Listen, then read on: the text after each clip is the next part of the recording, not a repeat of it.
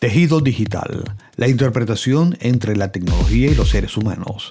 En esta ocasión, José Luis Abdenur conversa con el doctor Juan Manuel Fernández Cárdenas, director de Maestría Educativa y profesor investigador, y la maestra Lai Hua Carolina Xinxian, investigadora en las prácticas educativas dialógicas en el campo científico y tecnológico, ambos del Tecnológico de Monterrey. Con herramientas como el teléfono celular y una computadora Raspberry, la cual consiste en una máquina compacta que otorga accesibilidad a todos los usuarios por su bajo coste. Se inicia lo que han llamado el proyecto hiperlocal.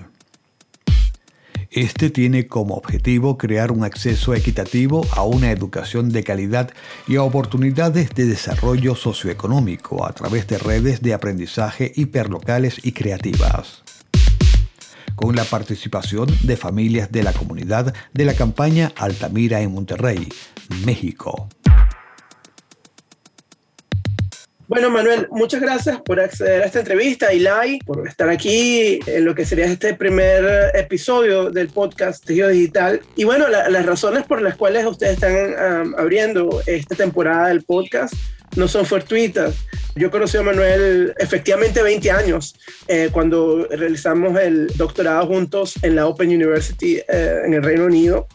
Y eh, bueno, a raíz de esa relación hemos compartido ciertos intereses comunes en nuestro trabajo, sobre todo, bueno, en, explorar la interrelación entre humanos y tecnología. Y quizás eh, desde el lado eh, de aprendizaje, Manuel estaba un poco más enfocado en la parte de, de pedagogía y yo estaba enfocado más en la parte de diseño.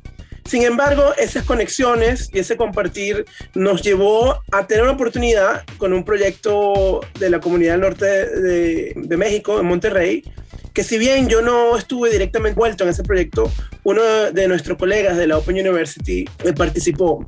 Y, ese, bueno, y es, precisamente acerca de ese proyecto que vamos a hablar hoy. Es el proyecto hiperlocal, la I, que es la, tu estudiante doctoral y la que está llevando adelante este proyecto, para que nos explique un poquito de qué se trata.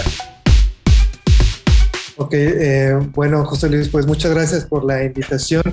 Efectivamente, hemos coincidido en estos intereses que, que van por el lado de conocer cómo la innovación eh, digital puede servir para fines eh, comunitarios y de aprendizaje, como bien has mencionado, ¿no? Entonces, este proyecto eh, hiperlocal, como bien lo has este, mencionado, así, lo, así lo llamamos en castellano, Nicole Lotz, nuestra colega del Open University, lo, lo llaman obviamente hyperlocal, y surge como una secuela de colaboraciones que establecimos con, con la doctora Lotz, Em, que formaron parte de un par de proyectos financiados por el British Council, en particular en, sus convocatorias de Higher Education Links, em, las cuales obtuvimos para trabajar desde el Tecnológico de Monterrey en un polígono de, pobreza de la ciudad de Monterrey que se llama em, el barrio de Campana Altamira,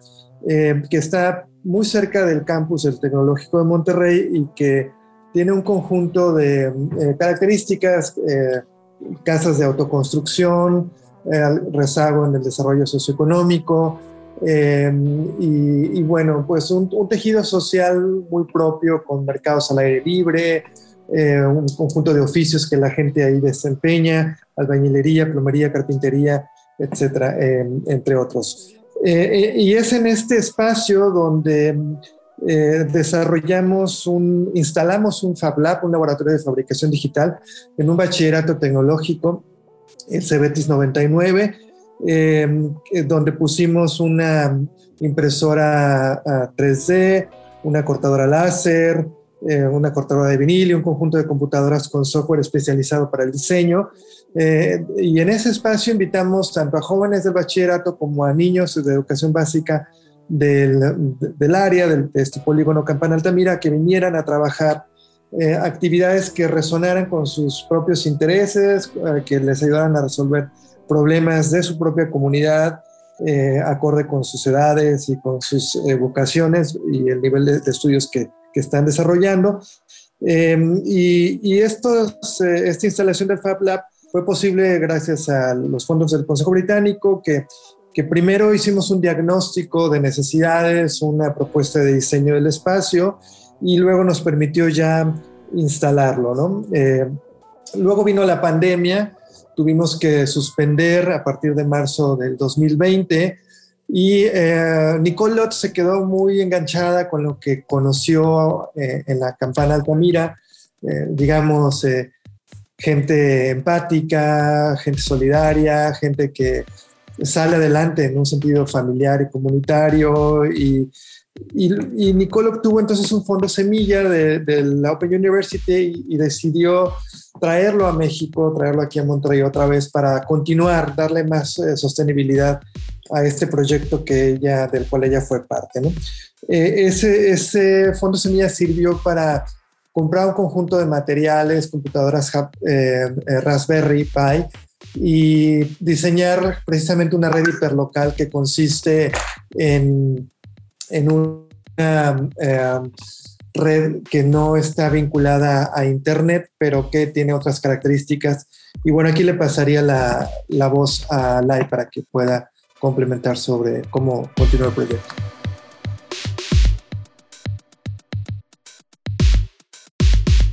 Mm, bueno, luego de que el proyecto este, tuvo la parte de, de, los materiales, el proyecto eh, como decía el doctor, va abonando a la parte de, reducir esa marginalidad y mejorar la inclusión dentro del contexto de la pandemia.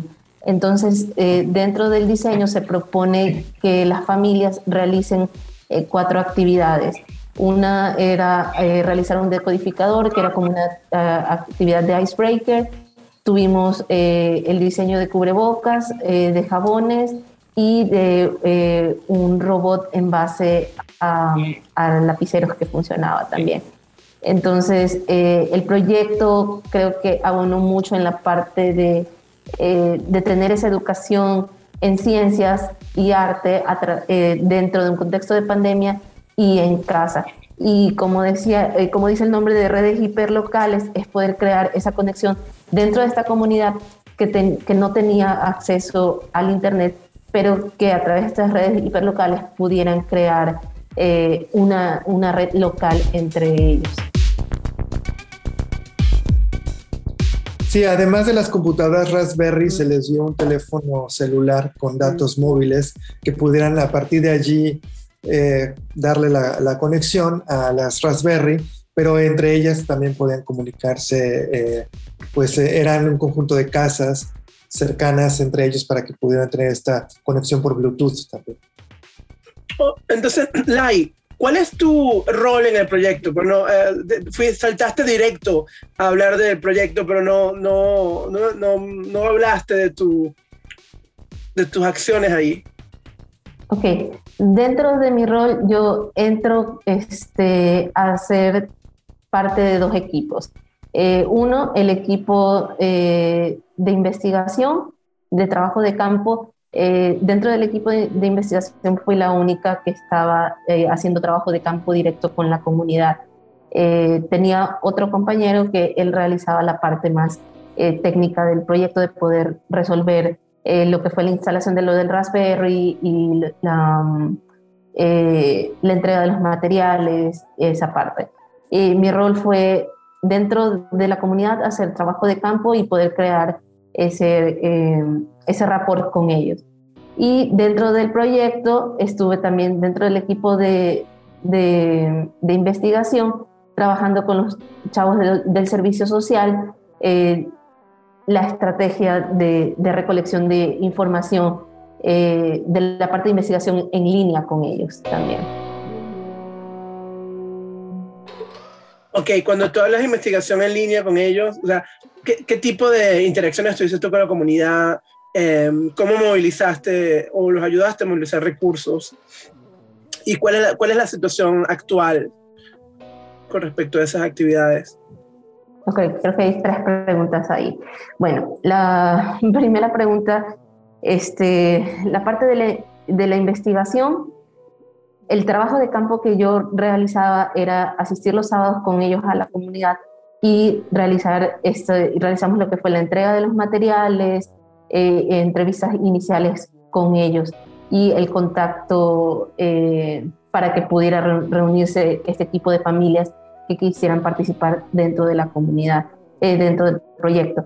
Y este, en la parte, cuando te hablaba de la parte de la investigación en línea, algo que queríamos realizar era que si estábamos implementando un proyecto en un tiempo de, de pandemia, era poder ver cómo hacer esa investigación en línea. Teníamos investigadores que no se encontraban en Monterrey y que sin embargo se contactaban con las familias. Entonces el diseño de la estrategia eh, para hacer esa investigación en línea fue la comunicación eh, con ellos a través de, llamadas telefónicas y de WhatsApp. Eh, los chavos del servicio social se encargaban de hacer un seguimiento semanal con las familias, de llamarlas, de preguntarles cómo habían avanzado en la actividad, qué actividad habían hecho, cómo habían avanzado y si habían tenido algún tipo de dificultad. Entonces hacíamos una parte de recopilar eh, datos en el sentido de cómo ellos iban avanzando y también este, si tenían dificultades técnicas con el uso del, del Raspberry. Eh, haz de cuenta de que ellos lo que hacían era a través del, del Raspberry era eh, dos actividades, eh, jalar información y empujar información hacia el, Raspberry. Entonces jalaban información eh, a partir de la biblioteca que ellos tenían con los videos de las actividades propuestas. Y luego empujaban, la idea, la idea era empujar información a través de dos secciones, la sección de comparte y la sección de comparte más. La sección de comparte era una sección en la que los participantes eh, empujaban información como fotos y este, mensajes de, texto, como un muro, de, como un Padlet o como un muro de, Facebook donde pudieran subir información y comentarse entre ellos. Y en la sección de comparte más, ellos podían compartir eh, videos o otro tipo de, documentos también eh, dentro de, de, la plataforma. Entonces, la idea en la parte de, la investigación era luego poder triangular esa información de las llamadas telefónicas que hacíamos con lo que realmente habían depositado dentro del, del, Raspberry.